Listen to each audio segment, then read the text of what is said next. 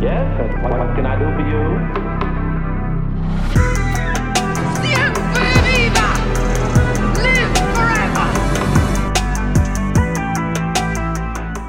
Hola a todos, yo soy Belu. Yo soy Gaby. Bienvenidos a un nuevo capítulo de La muerte nos sienta bien. Como les digo siempre, espero que hayan tenido todos una muy buena semana. Gaby, ¿cómo fue tu semana? Eh, Normal. sí, sí, sí. Sí, muy bien. No, No, me que quedé a ver- aburrida. No, no, no, no, no, no. Me quedé pensando qué había hecho, ¿no? Porque pasó justo el fin de semana y todo eso. Mm. Eh, no, muy bien, muy bien, muy bien. La, la mía también tuvo un buen fin de semana. Sí, La igual semana viste- pasada fuimos al cine. Sí, sí. Esta semana vamos al Eso cine. era, claro, es verdad. Habíamos ido a ver eso. eh, Hoy vamos a cenar. Nos vamos a ver mucho estos días. Sí, no, me estaba acordando que, viste, cuando vas a un lugar con muchas ganas de comer algo o tomar algo y no hay, y vos decís, ¡ay, no! Y te tenés que conformar con otra cosa. Bueno, yo fui muy contenta a tomarme un pumpkin, pumpkin spice latte y no había. Dije, bueno, ok, Esos son problemas. sí. Chupar Pero- la gente que se está muriendo de hambre. Gaby no pudo tomar un pumpkin, un pumpkin spice latte. No, pero eh, pude probar el flat white y mi novio se había pedido un latte y básicamente tiene el mismo gusto. O sea, Claro, bueno. Apasionante charla. no era un problema igual, sino que tenía ganas de comer eso y no había. Es como cuando tenés muchas ganas de comer algo y vas al kiosco y no hay. Eh, pero bueno. Sin más nada. No, pero sí, Bueno. lo que sí que lo que sí tendríamos que comentar es la indignación con la que salimos después de ver Don't Worry Darling. Ay, es mala, chicos. No sé si la vieron. Si alguno lo vio, déjenos un comentario. Pero yo les explico. Yo voy porque soy muy fanática de Harry Styles. Me gusta mucho Harry Styles. Lo vengo siguiendo desde Cemento. Sí. O sea, ganaron, ganaron, no ganaron, perdieron X Factor. Pero bueno, desde ahí yo ya lo seguía. Sí, yo ya sí, sí. fingía que le estaba regalando a alguien el, el primer CD de One Direction porque ya era grande para comprarme el CD de One Direction, pero ya los amaba. Hemos ido a ver, estas conductoras fueron a ver One Direction a Vélez. Exacto. Entonces fue como, bueno, voy a bancar todos sus proyectos. Y fuimos a ver, no te preocupes, cariño. Eh, y es mala. Se lo ama, pero es una película mala. Sí, yo, yo, a ver, yo no lo, no lo amo tanto como lo ama Belén, me gusta Harry Styles, pero Yo también lo me tengo gusta tatuado, mucho- chicos, ese nivel Sí, de amor. por eso, Literalmente sí. lo tengo a él tatuado.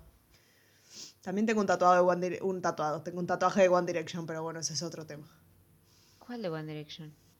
Esta es una canción de Ah, One D.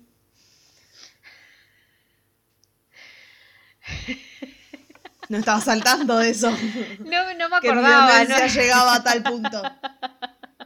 no me acordaba, pero bueno, eh, teníamos también la esperanza porque a mí me gusta mucho la actriz que estaba ahí también, que es la de Y Midsommar. a mí, en lo personal, la otra película de Olivia Wilde me gustó. Después, cuando Sí, charlamos, sí. vi, vi que a vos no te había gustado tanto. A mí, Booksmart me gustó. Sí, me gustó, pero no me, no me encantó. O sea, no, no me parece como wow, pero me gust, pero me había gustado. O sea, si me das a comparar con otras pelis, me gusta, me gustó mucho, pero tampoco o de mis preferidas. Por eso pensé que esta tal vez iba a ser buena, porque la otra era buena, o sea, no era, no, Mm. no es que la Y la premisa en sí de la película está Sí, buena. sí. Es como una buena premisa mal ejecutada. Sí, Que me pasa lo mismo con La Purga.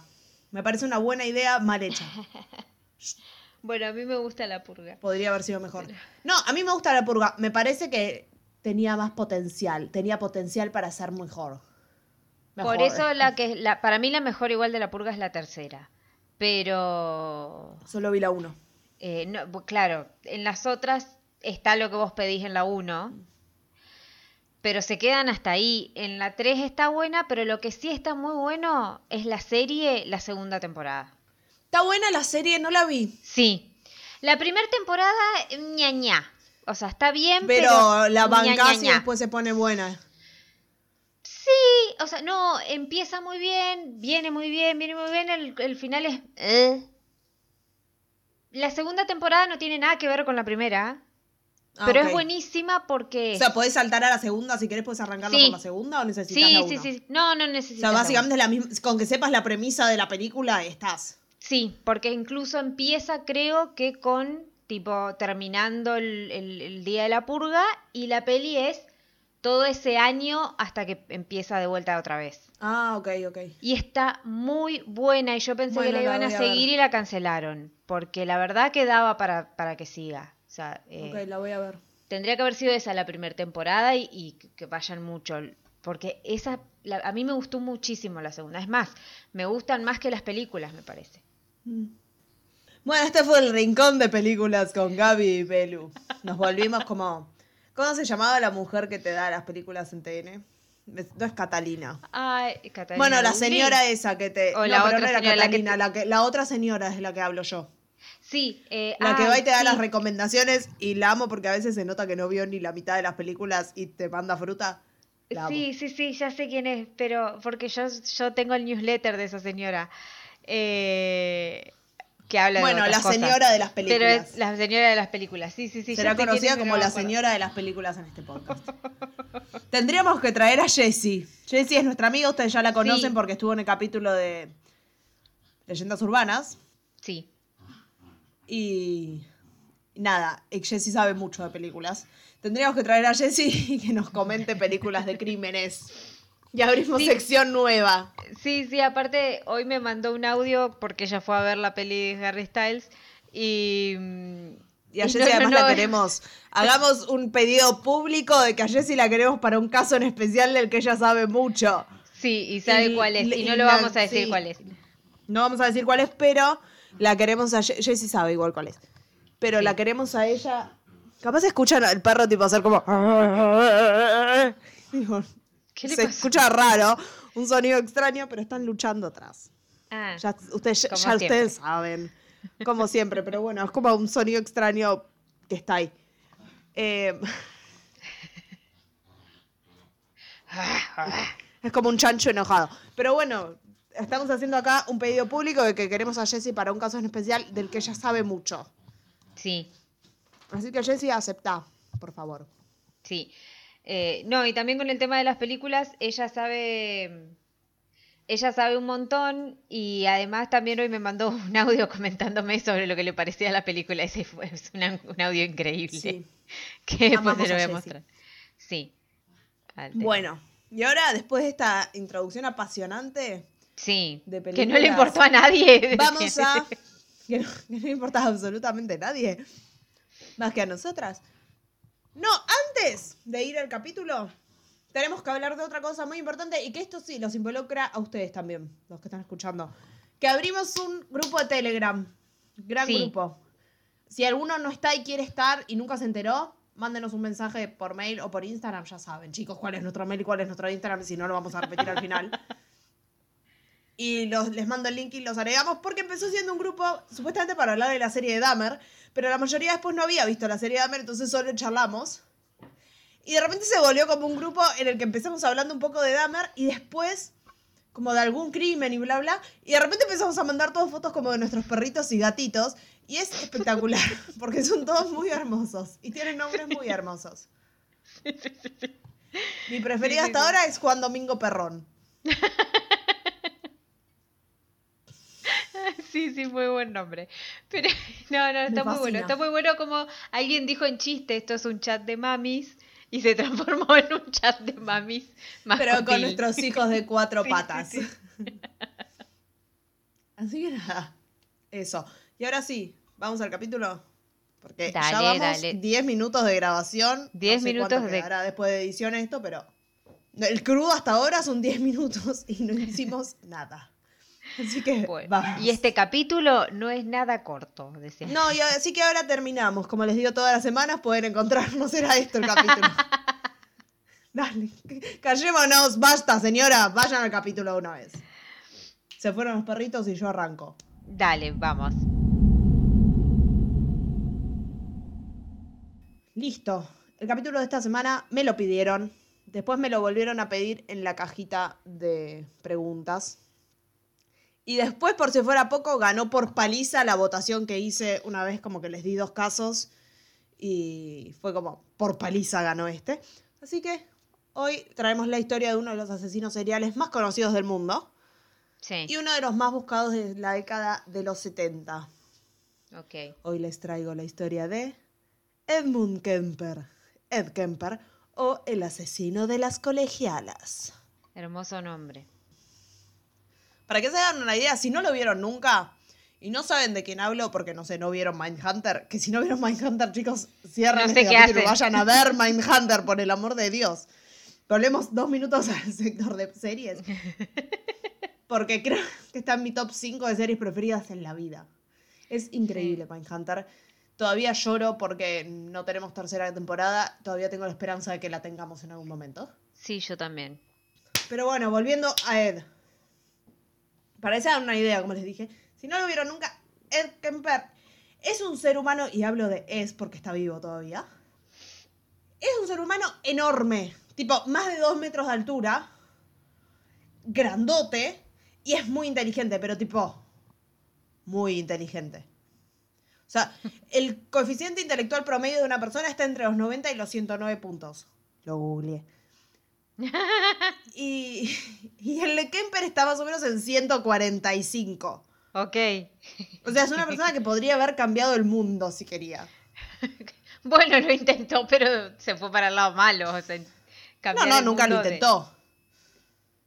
No, dijo, quiero cambiar el mundo, quiero matar O gente. sea, podría haber sido, no sé, un científico gente. brillante. Y dijo, ¿sabes qué? No voy a matar. Sí. Paja cambiar el mundo. Pero bueno, no nos adelantemos. Es una fiaca ayudar a la gente, mejor matémosla, dice el Mm, sí. Un horror. Tiene una gran frase que es con la que voy a terminar el capítulo después que la, Bueno, que la voy a leer más tarde. a Edmund- sabés que voy a ir hasta el final a ver cuál es la frase. Mm, No, la, no vayas, quiero tu reacción sincera. Ok, ok, ok. Edmund Emil Kemper, III, nació en Burbank, California, el 18 de diciembre de 1948. Era el único hijo varón de Clarnell Elizabeth Kemper y Edmund Emil Kemper Jr. Tenía dos hermanas, Susan, que era más grande que él, y Aline, que todavía no había nacido en este momento porque es más chica. Edmund Jr., el padre, era un veterano de la Segunda Guerra Mundial que después de la guerra estuvo trabajando como en un lugar en el que probaban armas nucleares Ok. antes de dejar esto y decidir mudarse a California, donde trabajaba como electricista. Esto a su mujer Clarnell, que es una mujer medio bastante de mierda. Ok. No le copaba mucho porque era como, "Ay, sos un electricista, sos un sirviente. Así hablaba ella Clarnell. que a ella quería Ella una vida de de nariz lujos. parada, sí. Claro. Y ella vos, prefería ojalá las yo tuviera alguien que me- me sepa arreglar, señora, las cosas de electricistas. lo, lo veo mucho más útil que un rico. O sea, con el rico no te preocupas, contratas a todos, pero bueno. Sí, pero tipo. Si no vas a ser rico, luz, al menos tenés a alguien útil al lado. Se te corta la luz y está bien, puedes contratar a alguien, pero de aquí que venga, si hay alguien que lo sabe hacer, te lo hace en un segundo. o sea, Claro, pero bueno. Lo digo por experiencia. Claro. Sergio también, el novio- el no novio de Gaby es todo terreno, Pero, pero pero, sabe. pero sabe. También sabe de computadoras y me ha salvado la computadora más veces de las que me hubiera gustado tener que salvar mi computadora. Igual eh, me la imagino tipo, ay, tú antes eh, trabajabas en armas nucleares y ahora eres electricista. Electricista. Era Eres como- casi un sirviente, le decía. Será menos peligroso ser electricista que que estar con un arma que nuclear. probar la bomba nuclear. Pero bueno, algo que vamos a notar en Clarnell es que le gustaba mucho como minimizar al otro. Ah, ok. Es Bueno. más, más adelante, Edmund Jr., el padre de Ed, iba a declarar que las misiones suicidas en medio de la guerra y las pruebas que le hacíamos a la bomba atómica no eran nada en comparación con vivir con Clarnell. y que ella lo traumó más que los 396 días y noches de lucha en el frente. O sea, el hombre Ok. prefería estar en la guerra a estar viviendo con esta mujer. Igual existía el divorcio también, ¿no? O sea, Eh, espera, ya llega, ya llega. ah, bueno, bueno, bueno. Está bien. Volviendo a Ed, era un niño monstruo, un niño gigante, nació pesando 6 kilos. Y sí, un adulto de ese tamaño solo puede ser un bebé enorme. Y esto se mantuvo toda su vida porque, claro, a medida que fue creciendo siempre le sacaba como mínimo una cabeza y media a todos los compañeros. O sea, era el niño que claramente iba a estar atrás en el... O sea, Sí. en, en la fila. Como, ay, mira este nene de primer año. No, señora, está en segundo grado. Ah, Pobre igual, porque eso le debe haber traído problemas también. sí, seguro. El niño tenía una relación muy cercana con su padre y quedó devastado cuando sus padres se divorciaron en 1957. Ok. Y no solo esto, el papá se tomó el palo porque dijo, yo no voy a vivir ni cerca de esta mujer, bye. Y lo dejó a él solo con sus hermanas y mamá. Mm, Acá se mudan todos a Montana y las cosas para este momento no estaban bien, al contrario, estaban bastante como el orto. Ed tuvo una infancia muy, muy fea, tenía una relación muy disfuncional con su madre, que más adelante la iba a describir como una mujer alcohólica, neurótica y controladora, que con frecuencia lo menospreciaba, humillaba y abusaba de él. Cuando hablo de abuso, no hablo de abuso sexual, ¿eh? Mm. Sí, eso le hacía. Clarnell a menudo hacía que su hijo durmiera en el sótano cerrado con llave porque temía que pudiera lastimar a sus hermanas. Decía como, ay, las va a violar. Pero pará, pero. Porque eran temas de ella, no, no hay nada que... que- Ningún que- registro de algo que dijera que él tenía como cosas raras con las hermanas. Claro, eso te iba a preguntar si, si había pasado algo por lo cual él- ella tenga como un. Que se sepa, no. Claro, o sea, era algo de Que de hecho, Bueno, que de hecho si ves después cómo avanza la historia, capaz decís, "Mm, capaz esta mujer notó algo. Pero bueno, yo no sé, no lo creo, porque por lo que leía es que, tipo, sobre ellos, es que a ella le molestaba que Ed fuera como muy parecido a su papá.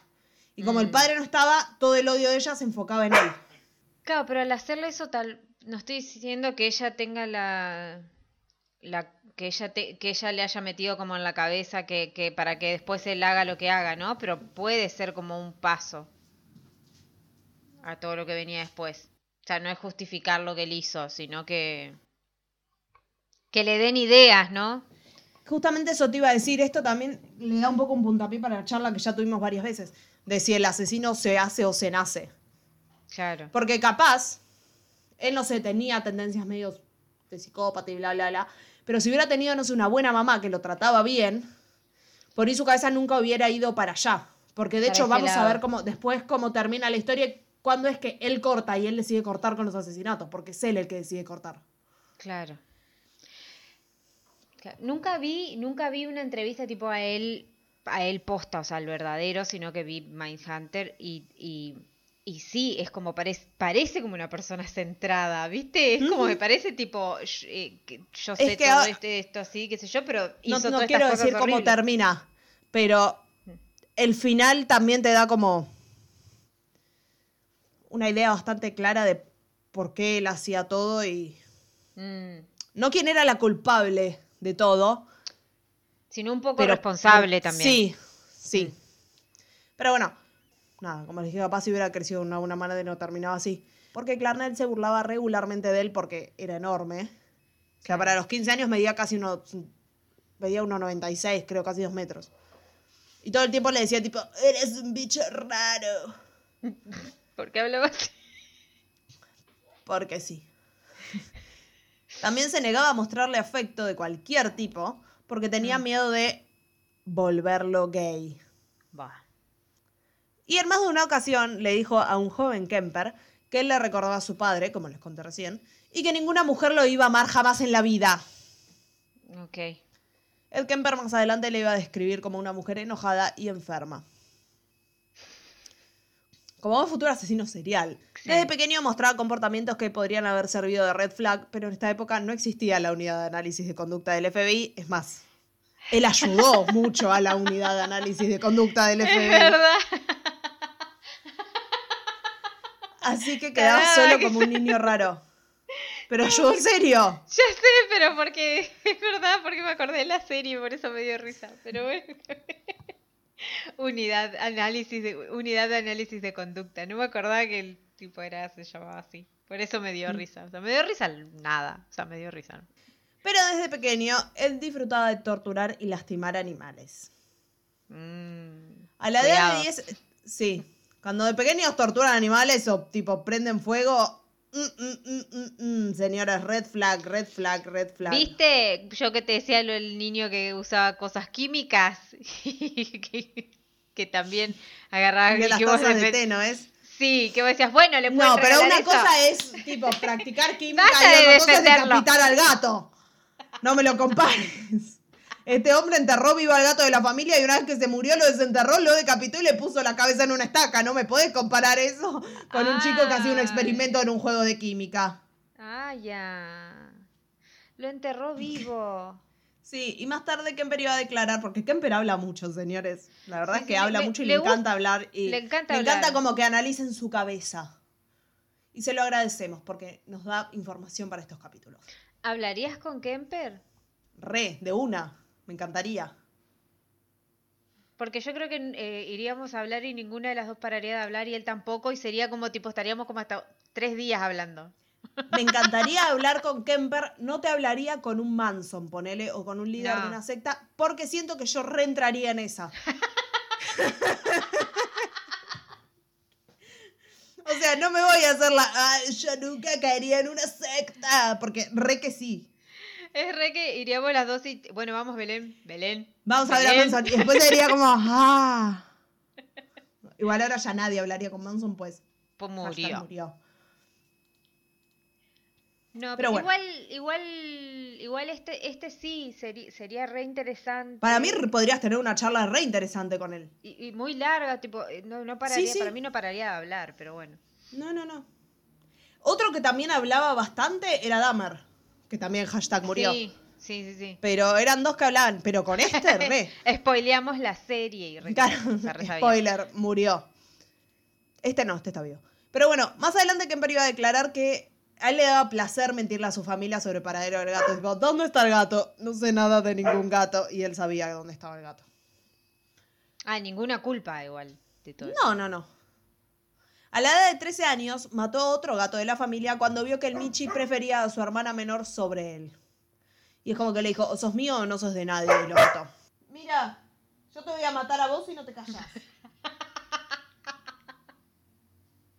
Después de matarlo, lo desmembró y guardó sus piezas en el armario hasta que su madre las encontró y le dijo tipo, tirá el gato muerto a la basura. O sea, me causa gracia que literalmente haya encontrado las partes del gato muerto de la familia y que lo único que le haya dicho, tipo, ¿me puedes hacer el favor de tirarlo a la basura? Gracias. Señora. Igual, igual ahí estaba todo mal, ¿viste? O sea, era como. Desde el vamos. La- las hermanas, ¿qué, qué cosa cortaban ahí? ¿Qué, qué onda? Eh, ¿Estaban medio chapa Creo también que... o no?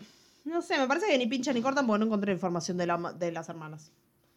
Y yo creo que después, ¿viste? la- lo, que- lo que son hermanos, cuando no, no tienen mucha participación o no les hicieron nada. Em, Sí, no, no aparecen. alejan, como que se- sí, Sí. no aparecen. Había, encontré como una nota de un supuesto hermano que decía que no querían ellos que los, como que la familia, sí. no quería que lo, que le dieran la condicional nunca porque tenían miedo todos de que saliera y los fuera a buscar a ellos. Para mí es medio paranoico esto porque Sí, no sé si habrá mí- pasado algo en el medio porque nunca se, o sea, en la historia oficial al menos nunca se habla de ninguno de los hermanos. Y del odio que tenga él hacia ellos. Para mí está redirigido a alguien en específico también. Sí, no, ni pinchan ni cortan. Bueno, pero igual también saber todo lo que hizo te da un poco de cagazo que esté libre, porque Pero, te lo mandan sí. por ahí cerca, ¿viste? Y es como tenés que estar, "Ah, ¿qué tal, hermanito? ¿Viste que- Bueno, como se habrán dado cuenta, Ed tenía una mente bastante oscura. Porque además todo esto sucede con él siendo un niño. O sea, el segundo gato muerto, el que encuentra a la madre, pasa con él con 13 años. Un adolescentito, bebé.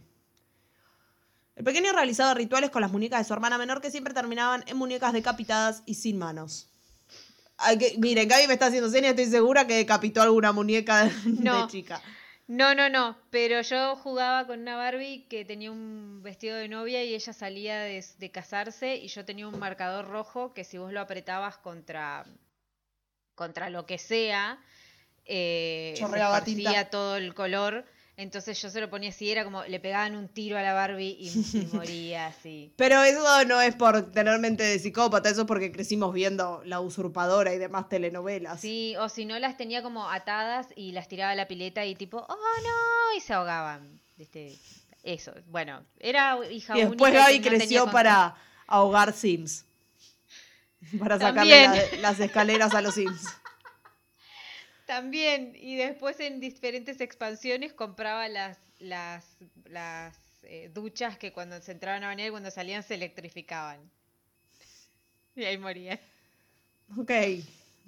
Y después ah, hice podcast de asesinos seriales. Y así terminamos. Volviendo a Ed, sí. porque si no vamos a empezar a sospechar de Gaby. En una ocasión, cuando su hermana mayor, Susan, se burló porque él. Se burló de él porque decía que le gustaba la maestra. sí. Le dijo tipo, ay, ¿por qué no intentás besarla? Y él le respondió, si la beso tendría que matarla. ¿Por qué? Ok, es relajá. O sea, y si vemos cómo sigue la historia, No, pero o lo matás de chiquito o lo discriminás de grande, diría Rocío Marenco. Aparte era como, eh, pará, tranquilo, pibe, o sea, no, no, no funciona así. Pará, claro. También se escapaba de su casa armado con la bayoneta de su padre y se iba a la casa de esta maestra que les dije recién y la miraba por la ventana. No, bueno, ahí ya, dale, eso ya... No. Pero nunca na- Pará, nadie lo ¿bayoneta agarró es lo que esto. tiran flechas? Espera. Ah, no, no, no, ya sé No, bayoneta es como una escopeta. Sí, sí, sí, que tiene como un coso adelante. Como un cuchillo, creo, un adelante, cuchillo, una sí. cosa medio así. Claro, el papá no era. Claro, el Claro, padre, claro. tenía sí, armas el ese- padre, sí. Sí, pero es algo del que usaban en la guerra, sí. Es como algo de... Supongo, no sé. Sí, sí, ya sé que sí. Pensé que era otra cosa y eso tiene otro nombre. Pero igual. un En horror. entrevistas posteriores, Ed contó que algunos de sus juegos favoritos para jugar cuando era niño eran la cámara de gas y la silla eléctrica. Lo que jugábamos todos, básicamente. O sea, no sé, yo a veces jugaba capaz a la mancha o a la escondida, pero bueno, él jugaba a la cámara de gas y la silla eléctrica.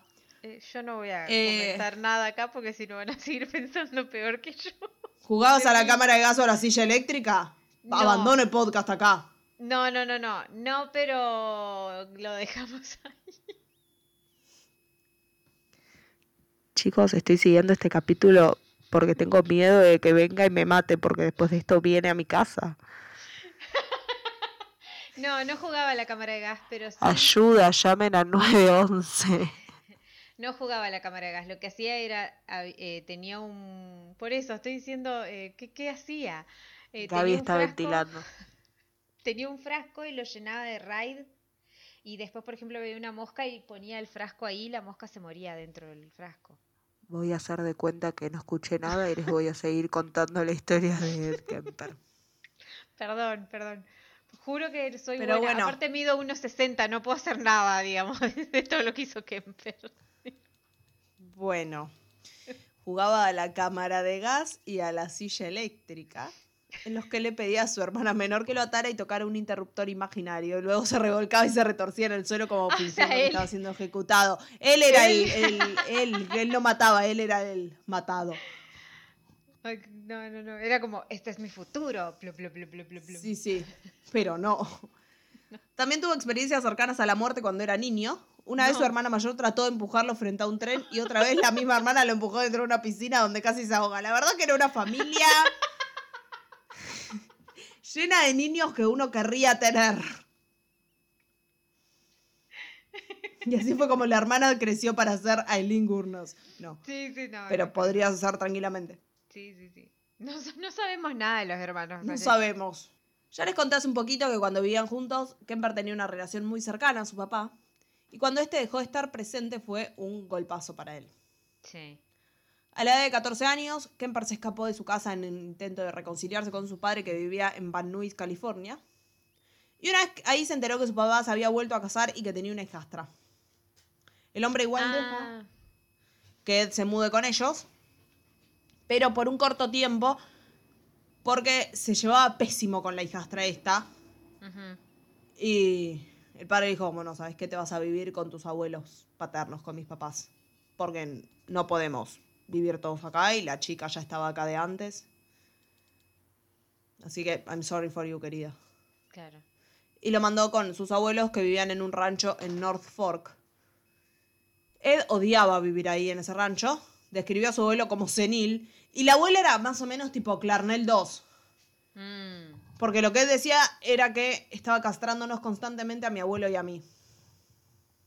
Sin embargo, logró hacerse un amigo, David Mike Dozier, que vivía cerca y tenía aproximadamente la misma edad que él. Según Dozier y su mamá Elena, el muchacho dejó de pasar tiempo con Kemper, a quien él llamaba Guy, después de que el gato de la Ay, familia no. desapareciera junto con una funda de almohada de Elena. Dozier negó saber qué había pasado con el gato y la funda, pero bueno. Creo que está bastante claro qué pasó con el gato y la ay, funda. sí. Pero volviendo a los abuelos, ya les dije, la abuela era Clarnell 2, se burlaba de él, lo maltrataba igual que lo hacía su mamá. Mm. El abuelo lo trataba bien, pero no lo defendía. Pero el abuelo estaba Entonces medio mal, me dijiste vos, ¿no? Pero él dijo que era senil, no sé si efectivamente era Ah, senil. Él también mantenía una relación tranquila hasta estos ataques. Va, no era tranquila, no reaccionaba. Entonces claro. guardaba, guardaba, guardaba, guardaba y en algún momento iba a explotar. Y explota. El 27 de agosto de 1964. Esa mañana estaba sentado en la cocina con su abuela Maud cuando la mujer hizo lo de siempre y lo maltrató. Una vez más, Ed no reaccionó. Se fue de la cocina y agarró una escopeta que le había regalado su abuelo una Navidad. Que la abuela ya le había confiscado esta escopeta porque le disparaba innecesariamente a los animales. Tipo, salía y empezaba a matar pájaros.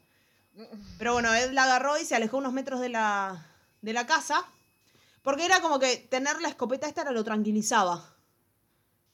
Y cuando estaba a unos metros, escucha que la mujer le grita desde la ventana: Será mejor que no vuelvas a dispararle a los pájaros. Ed le dijo no. Respiró hondo, volvió, entró en la cocina y en vez de dispararle a los pájaros, le disparó a la mujer que estaba de espaldas a él en la cabeza. Mm, Se dio cuenta que le había matado, era, pero era como si no hubiera podido parar y le volvió a tirar dos veces más en la espalda esta vez. Y como si eso fuera poco, según algunos relatos, la cuchilló también. mm. Envolvió la cabeza de la mujer con una toalla y arrastró el cadáver hasta el dormitorio. Ok. Su abuelo volvió a la casa 20 minutos más tarde y Ed lo vio venir por la ventana. Salió con la escopeta y lo agarró antes de que entrara y le dijo al hombre tipo, voy a cazar. Y el abuelo dijo, bueno, ¿qué carajo me importa?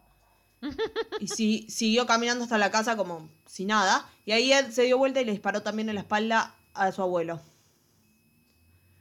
Llevó el cadáver del abuelo hasta el garage y limpió la sangre que había quedado en la cocina. Recién acá es como que cae en lo que había hecho y decide llamar a mamá y decirle tipo, maté a los abuelos. Y Clarnell le dice, sos un idiota. Llama a la policía, no a mi imbécil. Ed obedeció, llamó a la policía y después de hacer la llamada se sentó en la escalera de la entrada de la casa a esperarlos. 15 años tenía en este momento. La policía llega, ve lo que pasa, se lo lleva, empieza a interrogarlo y acá él les dice que había matado a su abuela para saber lo que se sentía matar a alguien. ¿Y a tu abuelo? Le preguntaron. Para evitarle la tristeza, respondió. Un amor considerado. Sí. Pero Ed era menor de edad y no parecía tener todos los patitos en fila porque quien, tipo, mata a alguien, llama a la policía y le dice, tipo, no, que quería saber lo que se sentía. Así que, en vez de meterlo en un reformatorio, la justicia, lo, eh, la justicia ordena internarlo en el hospital psiquiátrico de Atascadero, en California. Pero lo primero que les dije de Ed, que fue? Que era muy alto. Lo segundo que les dije es que era muy inteligente Sí. un cerebro ampliamente superior a lo normal. Y esto para los psiquiatras era oro en polvo. O sea, estaban como seducidos instantáneamente por él. Seducidos y abandonados. Porque además era muy buen paciente. O sea, tanto que se ganó el cariño de los médicos y los empleados del lugar. Claro. Y uno de los psiquiatras pidió que se lo asignaran a él como paciente y al poco tiempo, en teoría como parte del proceso de rehabilitación, lo tenía a Ed trabajando de asistente personal. y acá es que Ed se da cuenta de algo que le iba a ser muy útil, porque genio. Como era asistente del psiquiatra, tenía acceso a los manuales de psiquiatría y a los protocolos con los que los médicos evaluaban a los pacientes. ¿Y qué hizo? Se los estudió. Claro. Entonces, con esta información que tenía sobre estas pruebas que le hacían, sabía qué responder y sabía cómo responderle a cada psiquiatra cada vez que tenía un examen. porque sabía cómo comportarse, sabía qué decir, qué no decir. Y claro, se empezó a mostrar además sociable, cordial con los médicos, los enfermeros, con los otros pacientes. Y todos estaban como maravillados por los avances que mostraba. Claro. Y cuando él cumple 18 en diciembre de 1969, los médicos recomiendan que le dieran la libertad condicional. Mm, Hubo colegas que se opusieron, pero no era oficialmente su paciente. Entonces el psiquiatra con el que Ed había estado trabajando tuvo la última palabra y él decidió que estaba para irse. que sí, claro. El último informe de su psiquiatra decía, si yo fuera a ver a este paciente sin tener ningún historial disponible ni obtener ninguna historia de él, pensaría que estamos tratando con un joven muy bien ajustado que tenía iniciativa, inteligencia y que estaba libre de enfermedades psiquiátricas. Es mi opinión que ha tenido una excelente respuesta a los años de tratamiento y rehabilitación y no vería ninguna razón psiquiátrica para considerarlo como un peligro para sí mismo o para cualquier otro miembro de la sociedad. Ok. Y dado que puede permitirle más libertad como adulto para desarrollar su, su potencial, consideraría razonable tener una expurgación permanente de sus registros juveniles. Ahora vamos a ver qué significa esto. La condición para salir era que viviera con un familiar y él logró que su madre volviera a recibirlo en casa, Ok. en la ciudad de Santa Cruz. Durante los tres años que siguieron se comportó como un ciudadano ejemplar. Kemper fue a la universidad y quería convertirse en oficial de policía, pero lo rechazaron de la academia por el tamaño, porque había pasado tipo los dos metros, ya acá estaba midiendo como dos metros seis, me parece. Un montón, sí. Bueno, igual mejor, porque ahí va a tener Igual más impunidad que sinceramente, la o mierda. sea, si me lo... Pero, no, pero si me estás hablando de... Literalmente cualquier otra carrera, te diría, bueno, por ahí está bien, no sé, el tema de tamaños. Pero a mí si me pones un policía de dos metros y la hago caca encima. Lo mismo con un bombero, es como que me parece que la altura para policía y para bombero, o sea, iría, pero bueno, se ve que no y ellos saben más que yo, así que... Claro, no, igual mejor porque hubiera podido zafar mejor en... Igual también, tam- bueno, sí, como ahora vamos a ver todo, pero... como pasa con el Golden State Killer, que en algún momento lo voy a hacer. Que zafa y zafa por décadas. De cualquier manera, se quedó en contacto con los policías en Santa Cruz. Se convirtió como en el denso, pero amistoso. Que iba mucho a un bar que se llamaba Jury Room, en donde frecuentaba los policías locales y era como amigacho de ellos.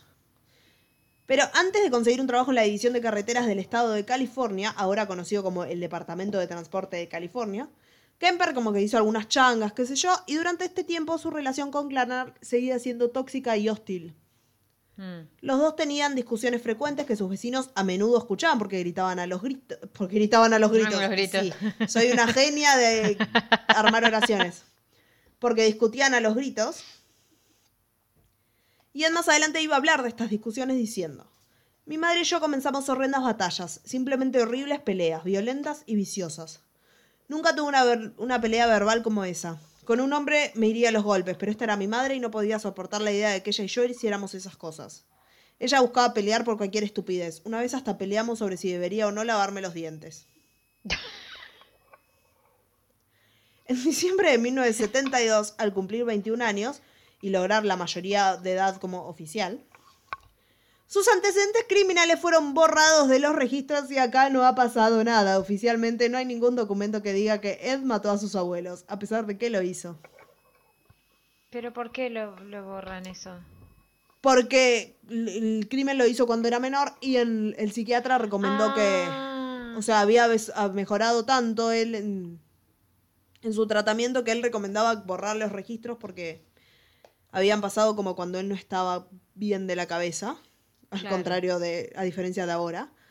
Entonces cuando tenía la mayoría de edad, los registros se borraron. ok. Porque además en su libertad condicional había sido tipo un ciudadano perfecto. No tenía ni una multa. Cuando consiguió ahorrar suficiente dinero, Kemper se mudó con un amigo en Alameda, pero ni siquiera esto hizo que pudiera alejarse de su madre porque la mujer era redensa también y le Ay, estaba llamando pesada. todo el tiempo y le caía de sorpresa a la casa. Señora, para no, No, bancarse a su hijo, le está bastante encima. Aparte, para... Vamos a hablar de algo... Lo odio, que- pero no lo puedo dejar ir. Igual se ve que Ed tampoco era el mejor administrando la platica que estaba ganando porque cada tanto tenía que volver a vivir con su mamá porque no llegaba a pagar el alquiler. Platica. Eso pasaba con Ed, sí. Un día, en una playa en Santa Cruz, Ed conoció a un estudiante de Turlock High School con quien se comprometió en marzo de 1973. ¿Sí? ¿Te puedo ayudar?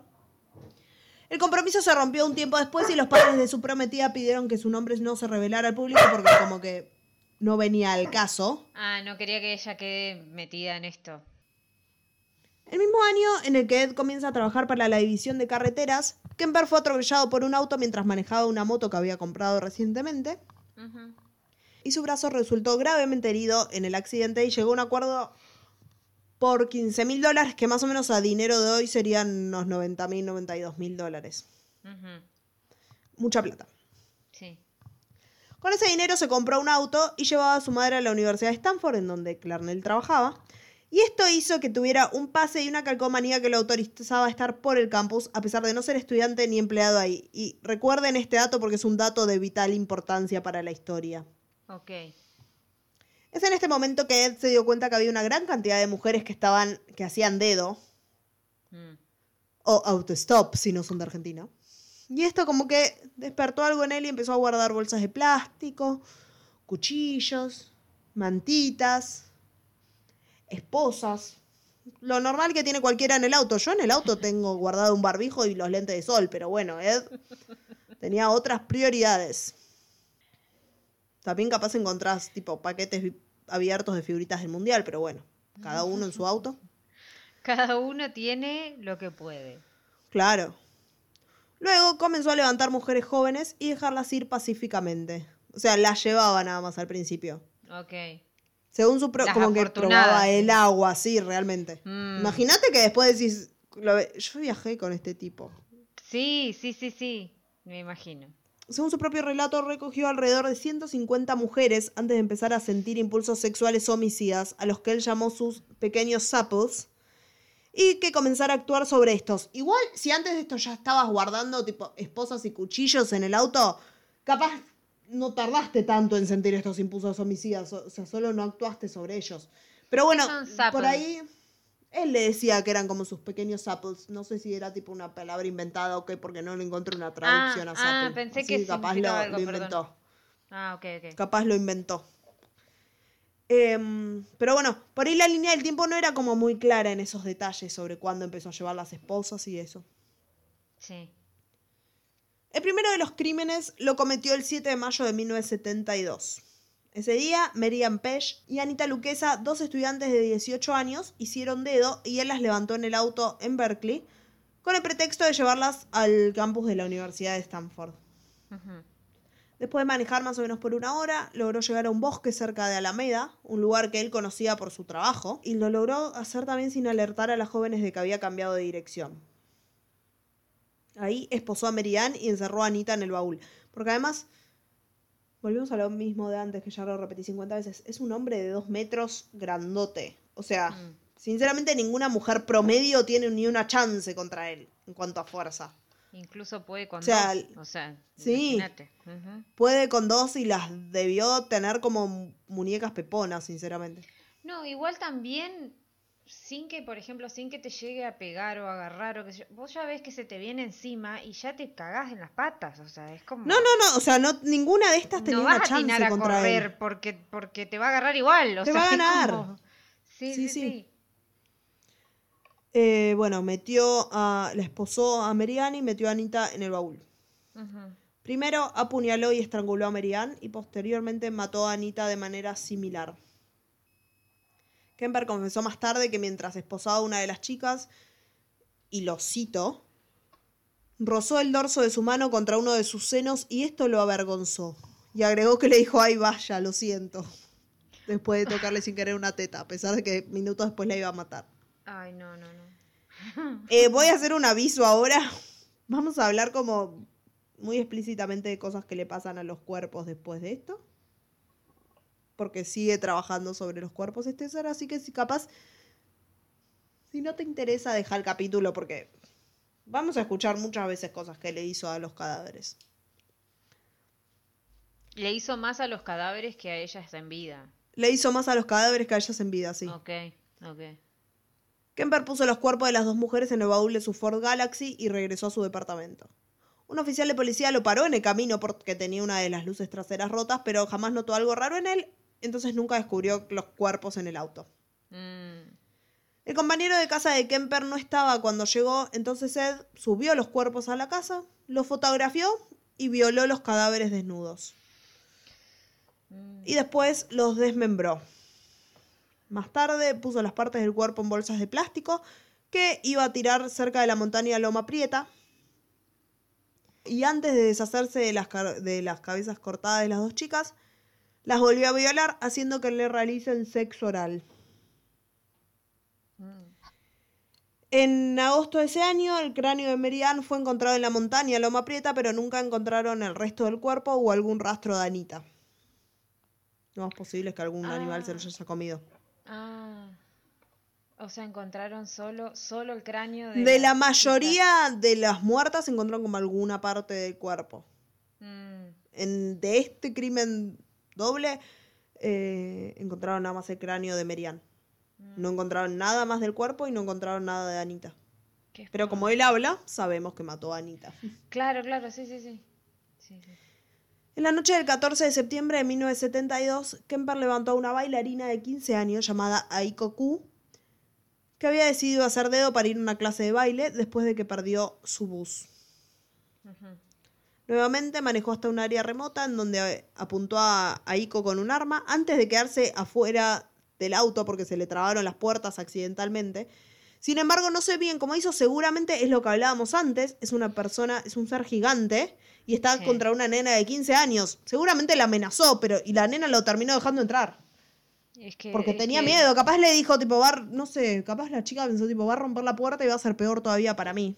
Es que para mí es eso también, es como que vos pensás, no sé, capaz si decís, bueno, voy, capaz no me pasa tanto como que si se enoja más todavía, no sé Mm. Claro. te puede llegar. No, igual incluso ponete en el lugar. no es un adulto te gigante contra una nena. O sea, Sí, sí, sí, sí. O sea, no- la no nena lo termina dejando entrar. De regreso al interior del automóvil, la estranguló hasta dejarla inconsciente, la violó y la asesinó. Después, al igual que hizo antes, metió el cuerpo de Aiko en el baúl y se fue a un bar cercano primero a tomar unas copas. Después volvió al departamento. Más tarde de- confesó que después de salir del bar, abrió el baúl como para mirar el cuerpo y fue como si él fuera tipo un pescador, ponele, y en sus propias palabras estaba admirando su captura como un pescador que mira el pez que acaba de pescar. Tipo, no sé, una nena no es un salmón, pero bueno, cada uno con lo suyo. La, la impunidad total también de tipo Mm. dejarla ahí e irse a tomar algo. Además, o sea, ser tan inteligente le jugaba en contra también, porque. Va, no le jugaba en contra, le jugaba a favor, en contra del mundo. Claro. Porque o sea, sabía qué hacer y el chabón estudió tanto también del tema que sabía que ponele que si iba a violar a alguien, después la tenía que matar, no era solo violarla porque era más fácil de que nunca lo agarraran de esta forma, porque además es una persona tan grandota que es fácilmente reconocible. Claro. ¿Cuántas personas, Ah, sinceramente, claro de más de dos metros con esas características puede haber? Claro, o sea, no es alguien que pasa y- desapercibido, claro, y la dejaba ir. Y se la dejaba ir, claro. O sea, salvo que la persona nunca lo haya visto, o sea, se lo hubiera acabado rápido. Claro. Entonces, o sea, sabía qué hacer con los cuerpos, limpiaba bien para que no quedaran rastros.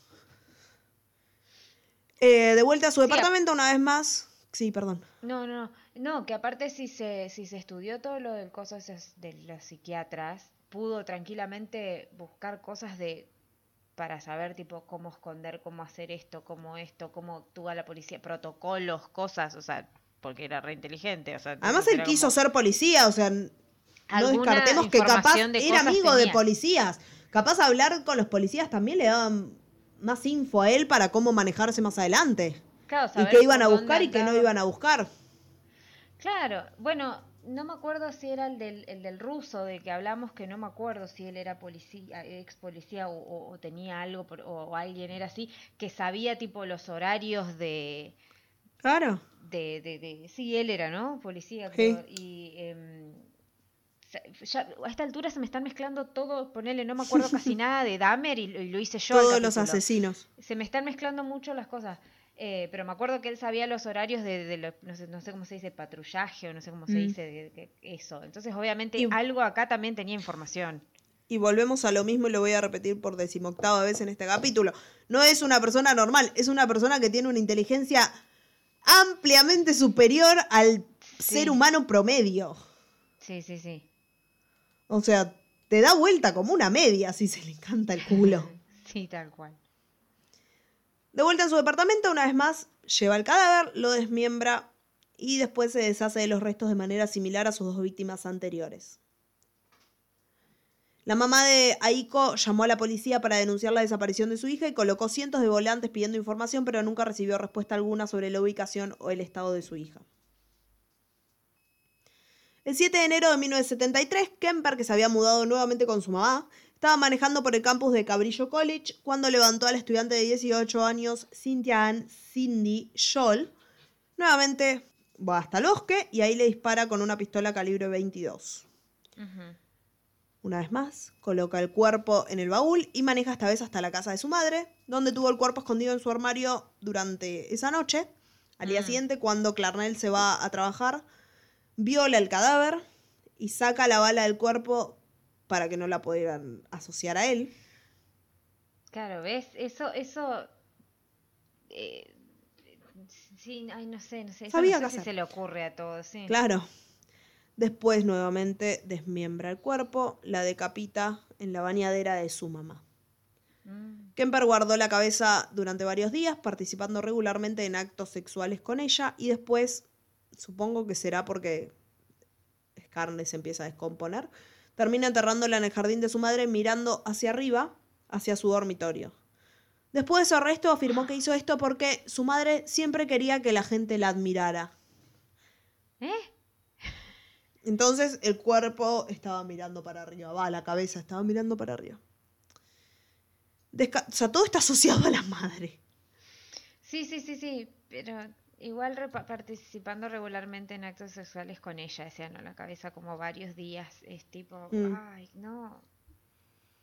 No. Eh, cuando escribí este capítulo yo nunca en mi vida pensé que iba a hablar tanto de alguien usando cuerpos y violando cuerpos, pero bueno, lo escribí mucho. Eh, descartó el resto del cuerpo de Joel tirándolo por un acantilado. En el transcurso de las siguientes semanas, todos los restos, salvo la cabeza y una de las manos, eh, fueron descubiertos y ensamblados como un rompecabezas macabro. Ay, qué espanto.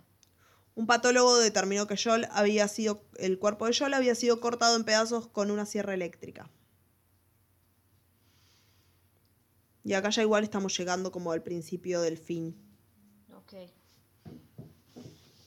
Para que se queden tranquilos, no van a seguir escuchando tipo 15 cadáveres siendo violados. Todavía no faltan tantos.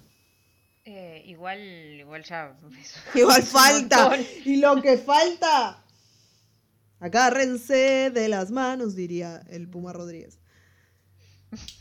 El 5 de febrero de 1973, después de una fuerte discusión con su madre, para variar, Kemper sale de su casa en busca de posibles víctimas. Para este momento, la policía ya estaba buscando al que habían apodado como el asesino de las colegialas. The Cowed Killer era en inglés, pero no tenían pistas, porque Ed era muy cuidadoso, actuaba con sigilo y cuando descuartizaba los cadáveres retiraba las balas que había usado para que no pudieran identificar el arma. Ok. De cualquier manera, las autoridades le habían aconsejado a las estudiantes que aceptaran viajes solo en automóviles de- con, con- con calcomanías universitarias, Oh, porque en teoría, a ver, yo hubiera recomendado que no hagan dedo, pero... sí. En teoría, la- el, como el razonamiento de ellos es nada más la gente que vive en el campus, tipo estudiantes o empleados, tipo profesores, podían tener estas calcomanías. Claro. Nadie de afuera te puede entrar sin estas calcomanías, es decir, un pase, pero recordemos, yo les dije que era información de vital importancia, él tenía calcomanía y tenía uno de estos pases porque la llevaba la mamá al trabajo. Sí. Eh, como les dije recién, se peleó con Clarnell para variar. agarró el auto y decidió sacarse el enojo matando a alguien más. Y así es como encontró a Rosalind Herthorpe, de 23 años, y Alice Helen Allison Liu, de 20, en el campo de la UCSC. Y según Kemper, Thorpe entró primero al auto y le aseguró a Liu que estaba todo bien que entrara con ella porque es alguien que tiene la calcomanía y un pase de la universidad. Eh, y acá nada, mismo modus operandi que venimos manejando. Fue hasta un lugar lleno de árboles. Agarró el arma, primero le dispara a Rosalind, después le dispara a Helen con su pistola y después envuelve los cuerpos en mantas. Sé que suena repetitivo, lo, o sea, es como que lo mismo una y otra vez, pero leí notas en los que nombraban capaz primero a la primera víctima y después eran como una más las otras, eran como una más. Y me parece que no se merecen ser una más, es como al menos nombralas. Claro. Porque eso me, molest- me molestaba mucho de esas notas que leía cuando no nombraban a las víctimas y era como una más. Tipo, son personas con familia, con amigos, con todo que perdieron la vida. Lo mínimo que puedes hacer es nombrarla una por una. Y si a alguien Bueno, le parece eh. repetitivo, que se cague. Bueno, eso me había parecido a mí en el de Dahmer, que me parecía como muy repetitivo, que por eso no conté, creo que conté la- el primero y, y uno de los últimos porque eran cosas diferentes los que lo Mm. hacían, pero lo que hicimos fue nombrarlos a todos porque era Sí, como, sí, bueno, o sea, fueron tantos. No son Pero sí, muñecos, bueno, son personas son con personas, vidas y amigos y familias y tipo familias que se arruinaron por esta persona. Sí, sí, sí. Em, Pasa que a veces al tener el mismo modus operandi a veces puede parecer, pero bueno, no, pero a todos les pero esto. nombralas, claro.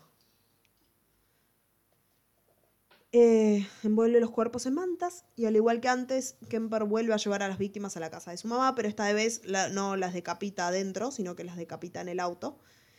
Y eh, entran los cadáveres decapitados a la casa y tiene relaciones sexuales con ellas, viola los cadáveres, no tiene relaciones sexuales en realidad. No, claro.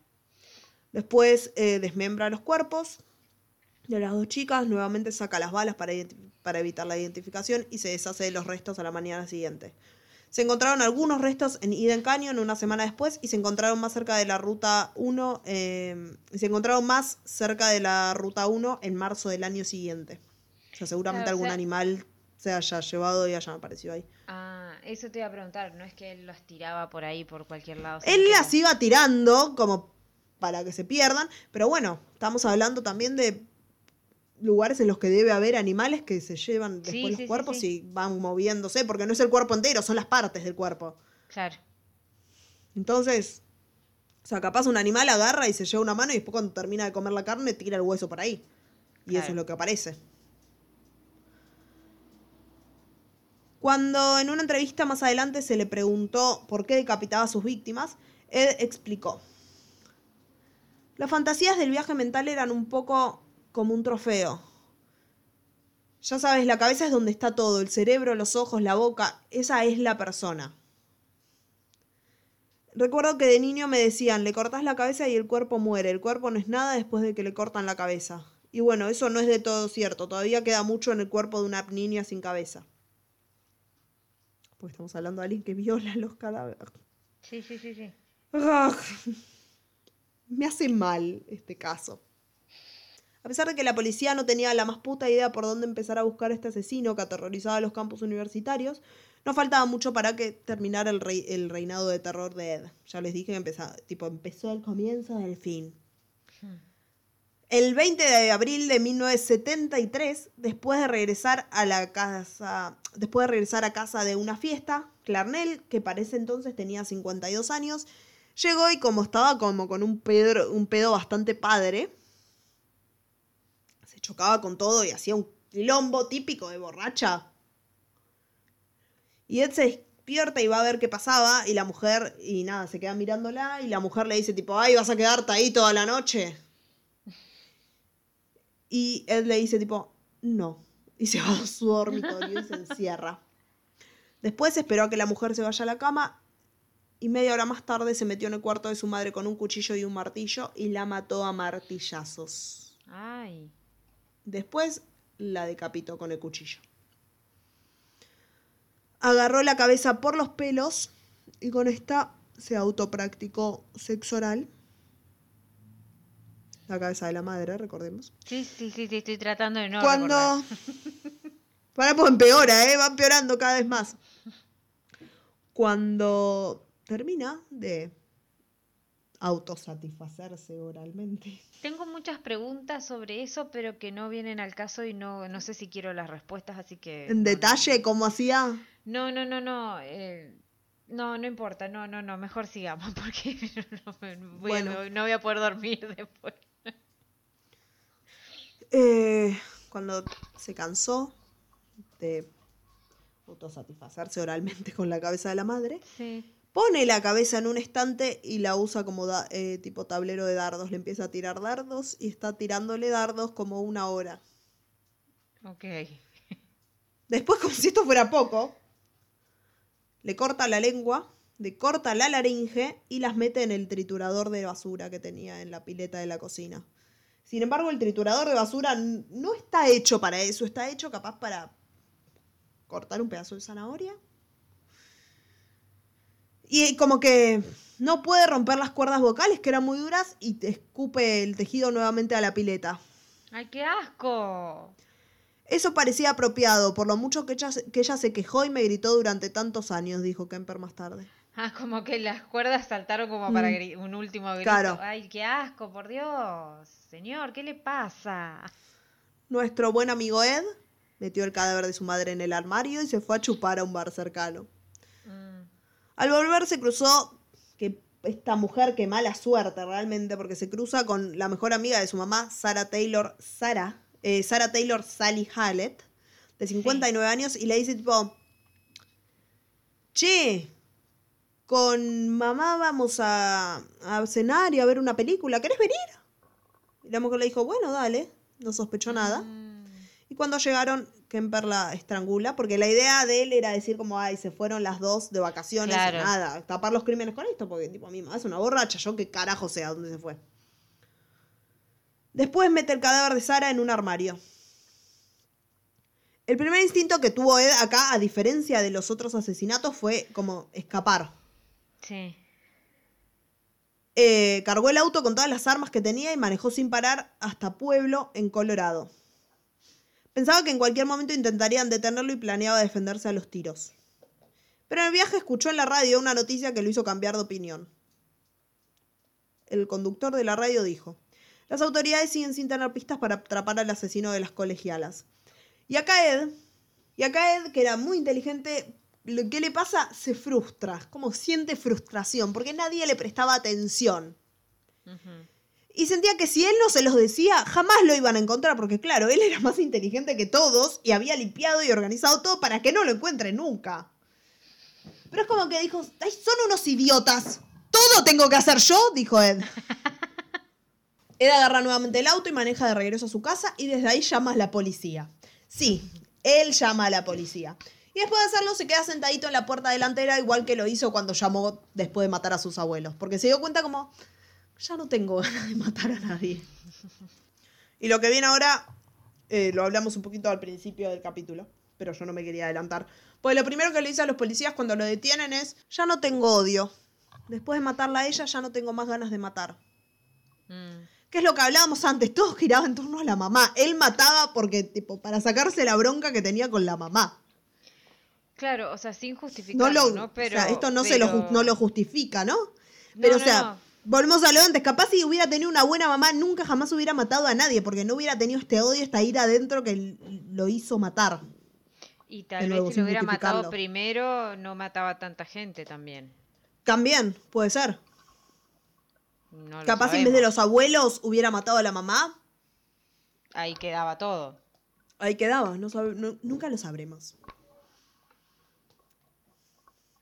Los uniformados acá igual como que lo miraban tipo, ¿qué? No entendían mucho. O sea, porque pensaban, hasta lo, lo único que sabían ellos es que había matado a la mamá y a la amiga. O Claro. sea, pensaban que llevaba como a un loco que en medio de un ataque de ira había matado a la mamá y a la amiga esta que estaba en la casa como de casualidad. De pedo, claro, sí. Porque si Ed, una vez más, no lo decía, nunca jamás lo iban a asociar con las estudiantes muertas, porque estos cuerpos no los... de- o sea, no tuvo como el mismo final que el resto de los cuerpos. Estos cuerpos estaban en la casa todavía.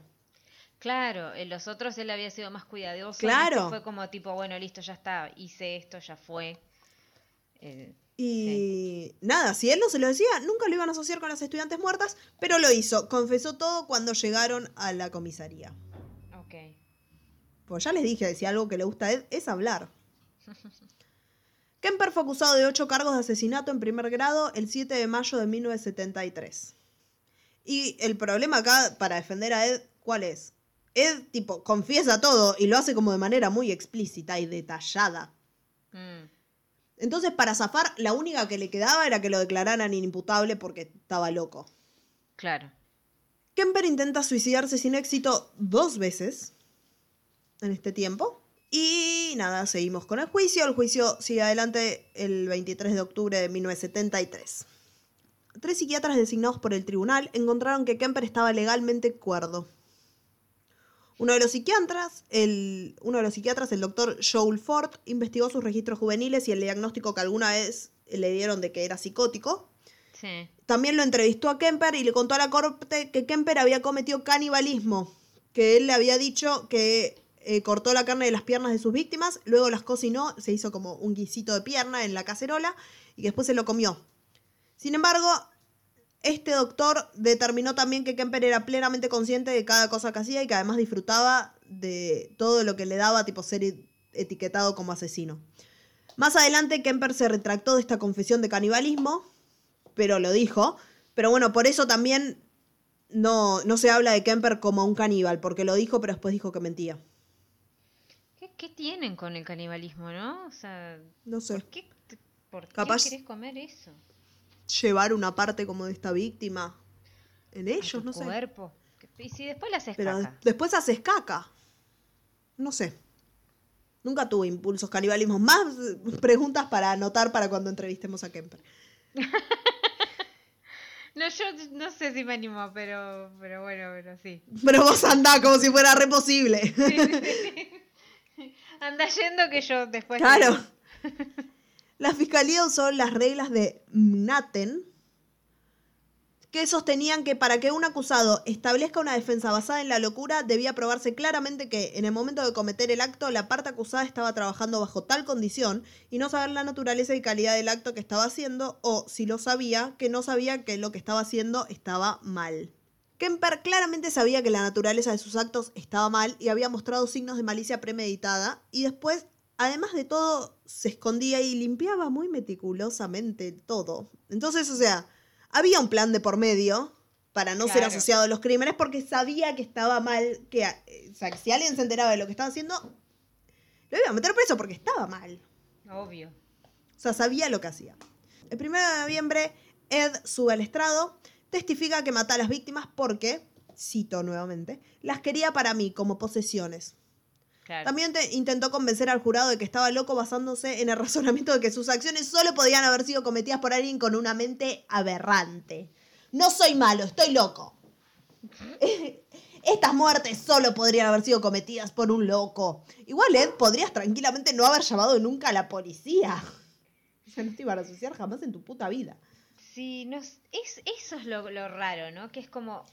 Como mucho que te podían asociar, tipo, con tu madre, que seguramente después le iban a bajar la condena por los maltratos de la madre. Claro, Pero, y podrían tomar que todo. sea como algo donde ahí sí podría llegar a hacerse pasar por loco porque él ya había matado a los abuelos también. Mm. Claro, un día de furia. Y, y, y ya tenía ese registro, por más que después lo hayan borrado o lo que sea, podrían Mm. haber investigado y eso iba a quedar como eso. Pero si él no hablaba, Pero él confesó todo, eh, claro. salía, sí, salía ileso de eso. Pero Mm. bueno, por suerte igual habló porque o sea, las, las víctimas merecen también tener Obvio, que, se, justicia. que se conozca quién, quién fue quien les hizo eso, ¿no? Sí. Dijo que dos seres habitaban su cuerpo y que cuando la personalidad asesina se ponía al frente era como perder el conocimiento. El 8 de noviembre de 1973, un jurado de seis hombres y seis mujeres deliberó durante cinco horas antes de declarar a Kemper cuerdo y culpable de todos los cargos. Pidió la pena de muerte, solicitando muerte por tortura, pero sin embargo, Sí. con una moratoria impuesta a la pena capital por la Corte Suprema de California, la pena de muerte estaba suspendida en este momento, así que recibió una cadena perpetua por cada asesinato, sin contar el asesinato de sus abuelos, porque esos era como que ya no existen. O sea, él estuvo, cumplió una condena por esos Claro, eh, asesinatos, borraron. internado y lo borraron del registro. tal cual. fue sentenciado a cumplir su condena en la prisión estatal de Vacaville, en el mismo lugar en el que se encontraba con otros criminales notorios como Herbert Mullin y Charles Manson.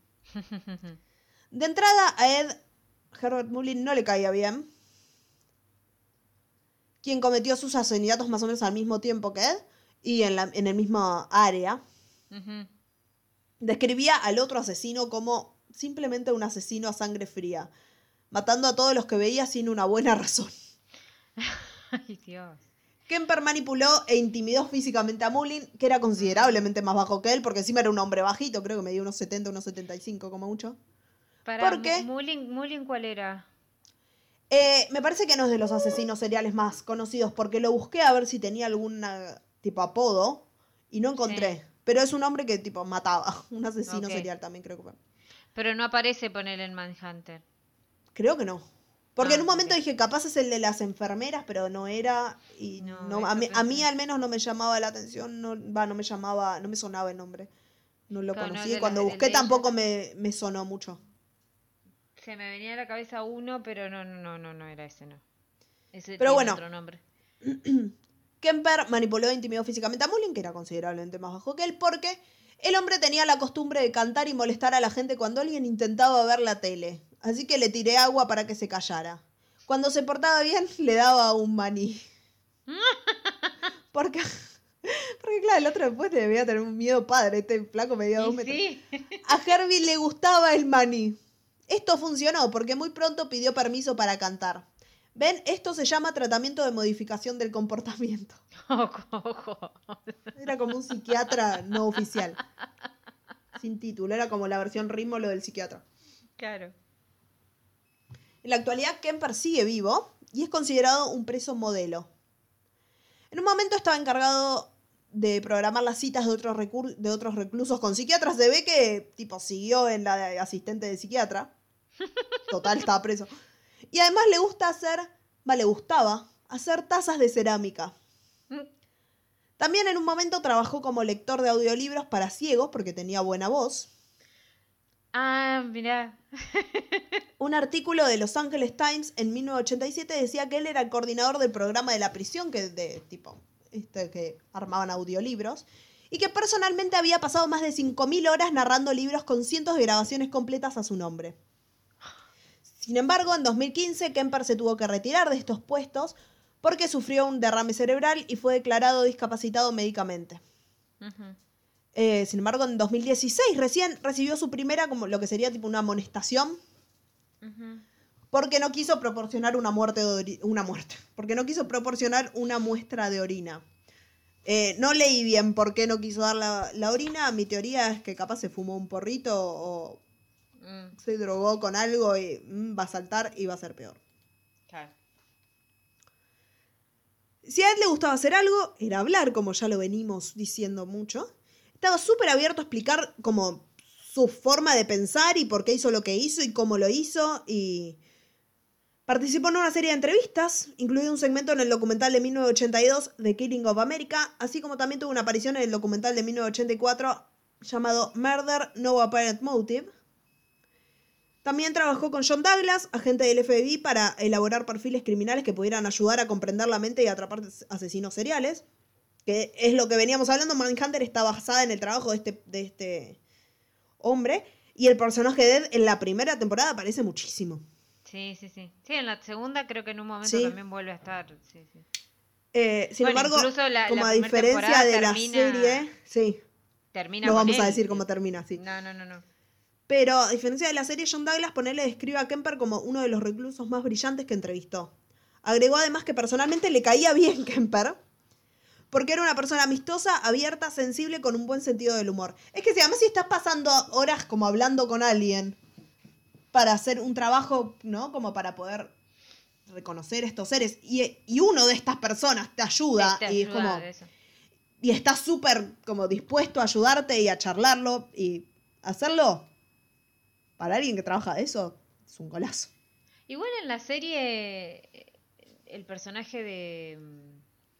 Se me fue el nombre del actor, pero no, no el más viejo, el otro más joven. eh. Tenía como, no admiración, pero empieza como a tomarle. Tampoco no es que le toma cariño, pero le, le- No, como que pero lo es que-. También volvemos a lo mismo. O sea, este era el personaje basado en John Douglas, es ese. Ah, como el más ah. joven, el de Jonathan Groff. Ese. Y. O sea, es el que crea como esta unidad de análisis de conducta. Sí. Es el que se le mete la idea. Y después ir y que el otro esté dispuesto como a hablar también y ayudarte en lo que a vos se te ocurrió. O sea, debe ser también algo como. No digno de admirar, de admirar, pero si pasás horas y horas hablando con una persona, eventualmente, o sea, Sí, sí, sí. generás una relación. Basta, Pipi. Ed dijo que participó de las entrevistas para evitar que otros como él mataran.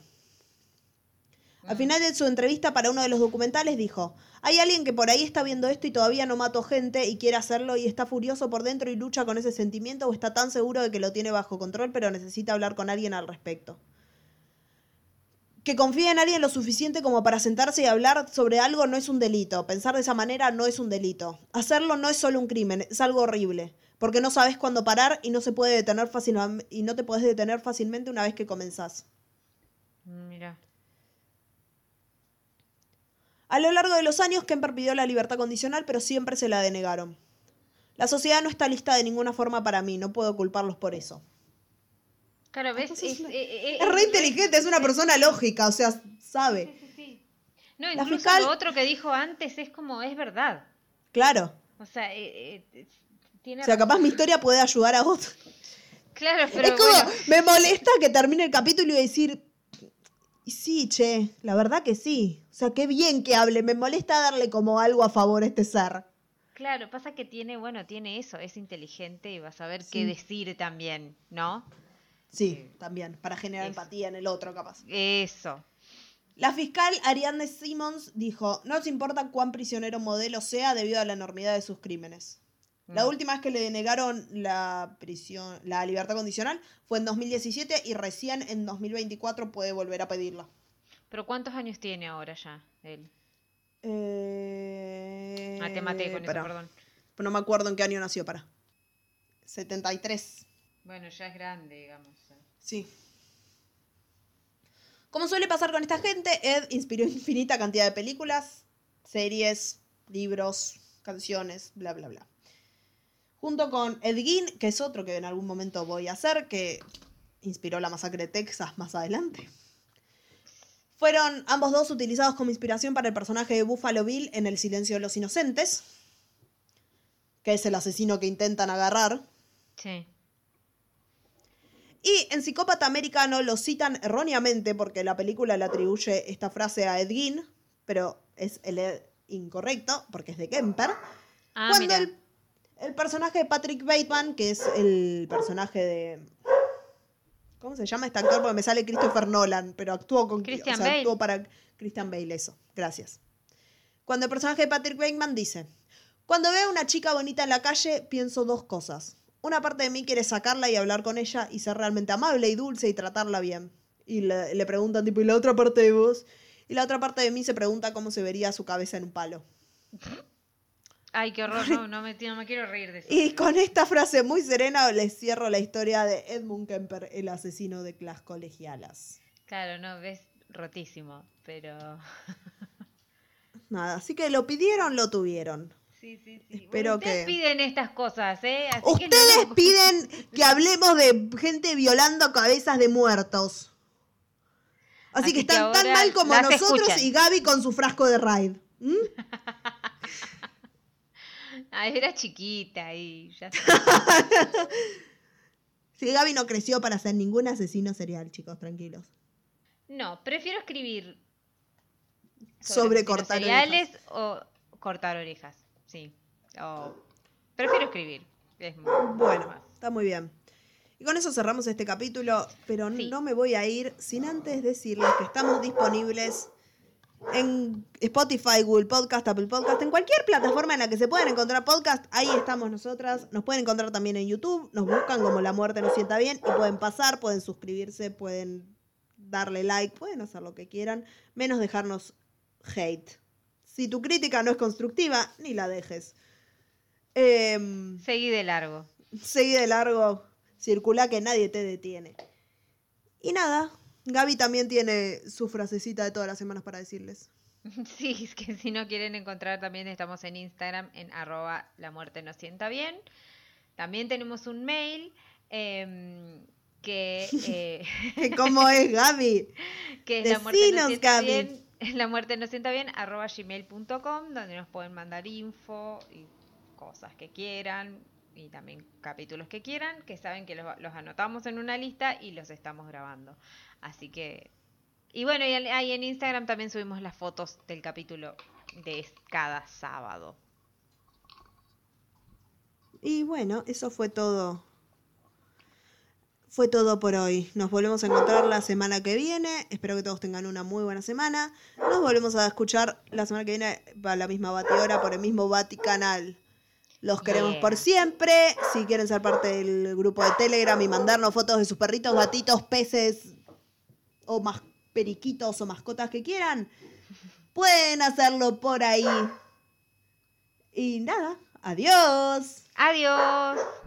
Yes,